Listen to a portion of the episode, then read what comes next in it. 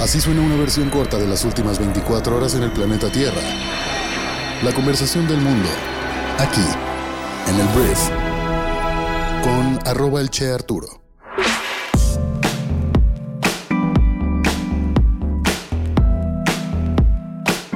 Muy buenos días, bienvenidas, bienvenidos a esto que es el brief para este viernes 16 de febrero.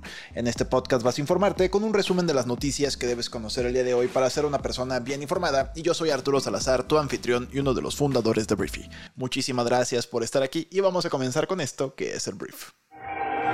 Arranquemos hablando de lo que probablemente padeciste el día de ayer, aunque yo creo que lo hicieron por una buena razón, que fue un paro nacional de transportistas en nuestro país. Y la noticia es que la Alianza Mexicana de Organizaciones de Transportistas, la AMOTAC, paralizó prácticamente este jueves las carreteras de México con este paro nacional para denunciar un alza de la violencia del crimen organizado, con pérdidas estimadas en 7 mil millones de pesos, que son más de 400 millones de dólares. Ojalá estuviéramos hablando solamente de dinero, pero también estamos hablando de los choferes que lamentablemente también pierden la vida a la hora de que manejan por las carreteras de este país. Hablando de los robos, se habla de un incremento cercano al 5% de estos robos a camiones con mercancía en 2023, según la Canacar, que es la Cámara Nacional de Autotransporte de Carga, y decenas de miles de transportistas exigieron medidas al gobierno de AMLO, quien los acusó de ser conservadores y negarse al diálogo. La AMOTAC, con más de 100.000 afiliados y un estimado de casi medio millón de vehículos, bloqueó las principales carreteras del país, como las que conectan la Ciudad de México con Toluca, Querétaro, Puebla, Veracruz, Pachuca, Guerrero. Y la protesta de los choferes también abarcó desde Tamaulipas, en el límite con Estados Unidos, hasta Chiapas, en la frontera con Centroamérica. AMLO, francamente, tuvo críticas muy muy fuertes en contra de los líderes precisamente de la AMOTAC que es la Asociación de los Transportistas, de los Choferes, y les llamó corruptos, conservadores, un montón de cosas. Y la verdad es que escuché una entrevista con el líder de los de los de la MOTAC y estaba sumamente molesto. Entonces, ellos hablan de que en un mes repetirán la dosis porque pues nada más les prometieron la gente de la Secretaría de Gobernación, pues que iban a hacer algo al respecto, pero al no tener nada en concreto, se fueron pues a esta a este paro nacional. Eso es lo que está pasando. Voy a hablar del Papa Francisco, que el Papa recibió esta semana en el Vaticano a las dos candidatas presidenciales de México, a Xochitl Gálvez y a Claudia Sheinbaum, según confirmaron este jueves las políticas en sus redes sociales. Xochitl, candidata de la alianza opositora Fuerza y Corazón por México, se reunió con el Papa el pasado martes y publicó ayer en su perfil de la red social X algunas imágenes de su encuentro, mantenido en la residencia del Papa, la Casa Santa Marta. Xochitl, que ha realizado una visita a España, reconoció que para ella y su familia fue una experiencia muy emotiva, dadas sus profundas convicciones católicas desde hace muchas generaciones, y compartió tres fotos con el pontífice en su residencia privada. Asimismo, Francisco recibió este jueves en el Vaticano a Sheinbaum, candidata presidencial de Morena. Sheinbaum, que obsequió al Papa objetos del pueblo nativo Huashirica, reconoció su profunda admiración por su pensamiento humanista y le definió como uno de los líderes y pensadores globales más grandes de los últimos tiempos. La Santa Sede por el momento no ha informado sobre estas reuniones, ambas dicen que les fue padrísimo Xochitl, pues una católica al parecer de toda la vida, como que ha recibido pues los elogios clásicos. A Claudia Sheinbaum le ha llovido un poquito más de caca porque ella se considera a sí misma, según una entrevista que ella misma dio, una persona que no es religiosa y que no es católica ni cristiana, por lo que la gente le está diciendo pues ¿por qué fuiste a ver al Papa? Al final el Papa es un líder político mundial, también lo es, además de un líder espiritual pero como que Claudia no quedó tan bien parada, a mi parecer, después de esta visita, que además fue después de la de Xochitl, entonces hay quien lo ve como reacción, ¿sabes? Como fue Xochitl, hay que ir nosotros también. No sé, estuvo curioso, pero bueno, eso fue lo que ocurrió. El Papa ahí tuvo a las dos señoras candidatas. En la noticia, yo creo que más rara del día, los reyes de Suecia, Carlos XVI Gustavo y su esposa, Silvia de Suecia, van a visitar México del 12 al 14 de marzo bajo la invitación de AMLO, según informó la Corte Real Sueca en un comunicado. Durante su visita, los monarcas visitarán la Ciudad de México y Mérida, donde viajarán en el recién inaugurado Tren Maya y se reunirán con líderes indígenas. Haciendo un paréntesis, yo estaría tan nervioso si me dijeran que dos reyes van a venir a México a subirse al Tren Maya, probablemente con el presidente de México. Lo digo porque el Tren Maya ha presentado fallas. De repente no ha habido aire acondicionado, de repente se ha quedado parado. Y ese tipo de cosas, imagínate que pase con los Reyes de Suecia. Esperemos que no. Y también esperemos que el catering, la comida que ofrecen en el tren Maya, al menos durante esa hora o dos horas que van a estar los Reyes, mejore a las papitas de la marca favorita de todos. Entonces, bueno, eso es lo que van a hacer. Van a ir a Ciudad de México y Mérida. Me parecen dos puntos súper emblemáticos de nuestro país. Y de acuerdo con el programa esbozado por la Corte Real, los reyes pasarán sus primeros dos días en la sede MEX, donde serán recibidos en Palacio Nacional por AMLO y su esposa Beatriz Gutiérrez. Además, visitarán el Senado, la UNAM y el Palacio de Bellas Artes. El tercer día se espera que visiten Mérida y viajen en el tren Maya a la zona arqueológica de Uxmal.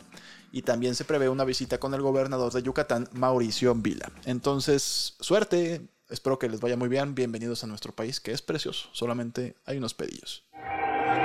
Hablemos un poquito de negocios en México y voy a hablar de Walmart porque el supermercado o el corporativo de Walmart de nuestro país ve opciones de abrir nuevas tiendas en México tras registrar en 2023 su año de mayor expansión en número de sucursales en una década. Fue lo que dijo el presidente ejecutivo y director general Guilherme Lurero en una conferencia este jueves.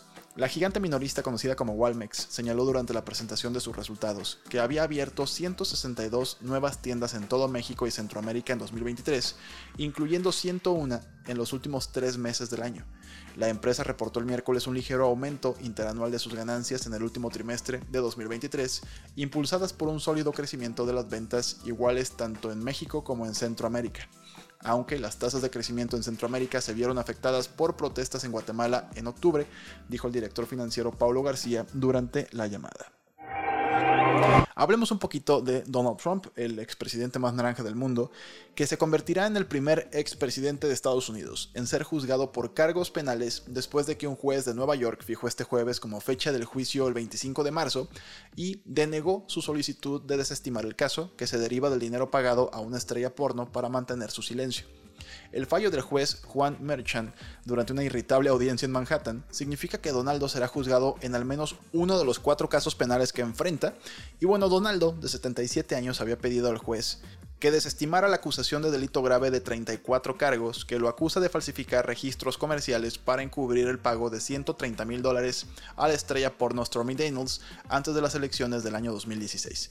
Merchant tardó menos de 10 minutos en negar la solicitud de Donaldo y confirmar la fecha del juicio. Entonces, Donaldo dice que esto es una cacería de brujas, la verdad le da mucha publicidad a este señor. No sé qué va a pasar, la verdad es que sería raro que esto terminara con Donaldo culpable tras las rejas con todo el poder que hay. Incluso yo creo que hasta podría desestabilizar a, a México, no. También igual a México, pero sobre todo a Estados Unidos. Entonces veremos qué ocurre. Hezbollah, una milicia respaldada por Irán, disparó cohetes contra el norte de Israel. El ataque fue lanzado en respuesta a un ataque aéreo israelí contra Nabatille, una ciudad en el sur del Líbano, que mató a un líder de Hezbollah, según el ejército israelí. Otras 10 personas murieron en los ataques. Mientras tanto, el ejército israelí entró en el hospital Nasser, el más grande de Khan Younis, una ciudad en el sur de Gaza. Ahí se refugiaban miles de personas. Israel dijo que los cuerpos de los rehenes tomados el 7 de octubre podrían estar en las instalaciones, según Reuters. El presidente del Comité de Inteligencia de la Cámara de Representantes de Estados Unidos pidió al presidente Joe Biden que desclasificara información sobre una grave amenaza a la seguridad nacional, supuestamente relacionada con una nueva arma rusa en el espacio. Varios medios informaron que se trataba de un arma nuclear espacial que podría destruir una gran cantidad de satélites. Otros pensaron que podría ser un satélite de guerra electrónica de propulsión nuclear. Jake Sullivan, asesor de seguridad nacional de Joe Biden, informará mañana a miembros de alto rango del Congreso sobre esta situación. Hablando de Rusia, los misiles rusos alcanzaron objetivos civiles y de infraestructura en toda Ucrania. No se reportaron daños en Kiev, que es la capital. Al menos seis personas lamentablemente murieron en otras partes del país y otras 18 resultaron heridas. Mientras tanto, Volodymyr Zelensky, presidente de Ucrania, y Emmanuel Macron, presidente de Francia, anunciaron que firmarían un acuerdo de seguridad bilateral en París. Zelensky visitará Alemania el viernes para la conferencia de seguridad en Múnich. El Tribunal Supremo de la India dictaminó que los bonos electorales son inconstitucionales porque violan el derecho a la información. El plan de financiación que permitía a las personas hacer donaciones anónimas a partidos políticos fue lanzado por Narendra Modi, el primer ministro del país, en 2018. El partido de Modi recibió la mayor parte de su financiación a través de estos bonos. La decisión puede afectar su campaña antes de las elecciones nacionales en el mes de mayo. Gran Bretaña y Japón cayeron en recesiones técnicas en el último trimestre del 2023. Ambas economías se contrajeron por segundo trimestre consecutivo. Gran Bretaña un 0.3%, que es peor de lo esperado, y Japón un 0.4%. El gasto de los consumidores británicos se vio afectado por una mayor inflación y aumentos de las tasas de interés. Japón perdió su posición como tercera economía más grande del mundo, con su Producto Interno Bruto nominal en 2023 de 4.2 billones de dólares en comparación con los 4.5 billones de dólares de Alemania. Hindenburg Research, una empresa de ventas en corto, acusó a Temenos, una empresa suiza de software bancario, de importantes irregularidades contables y ganancias manipuladas. Afirmó que se trataba de un secreto a voces entre los empleados. El precio de las acciones de Temenos cayó casi un 35% tras la noticia, la mayor caída en un solo día en 23 años. En una entrevista a nivel nacional, y en televisión estatal, Vladimir Putin dijo que prefería que Joe Biden fuera el próximo presidente de Estados Unidos antes que Donald Trump. Putin describió a Joe Biden como más experimentado y predecible. Es la primera vez que el líder de Rusia habla públicamente sobre las próximas elecciones en Estados Unidos, y el martes Biden afirmó que Trump se había inclinado ante un dictador ruso al oponerse a una mayor financiación en Ucrania. Hablemos de la Fórmula 1, que ahorita estamos en la pausa, pero el día de ayer la escudería Red Bull, que el año pasado repitió el doblete conseguido el anterior al ganar el Mundial de Pilotos y el de Constructores de Fórmula 1, presentó este jueves un nuevo monoplaza, el RB20. Será conducido esta temporada por el neerlandés Max Verstappen, que buscará su cuarto título seguido, y el mexicano Checo Pérez. Verstappen de 26 años arrasó la pasada temporada, batiendo todo tipo de récords, incluyendo el suyo de victorias en un mismo año, elevándolo a 19. Además cuenta ya con 54 triunfos en la categoría reina, la tercera marca de todos los tiempos, solo superada por los dos heptacampeones del mundo, el alemán Michael Schumacher y el inglés Lewis Hamilton. Entonces, ya lo presentaron, se ve bien, obviamente solamente es como presentarlo, no sabemos si corre más rápido o más lento, pero ahí estaban. Muchísimas gracias por estar aquí. Esta fue la conversación del mundo para este viernes. Espero que te genere mucho valor y espero que tengas un gran fin de semana. Nos escuchamos en la próxima edición de esto que es el brief. Pásala bonito y yo me despido. Yo soy Arturo. Adiós.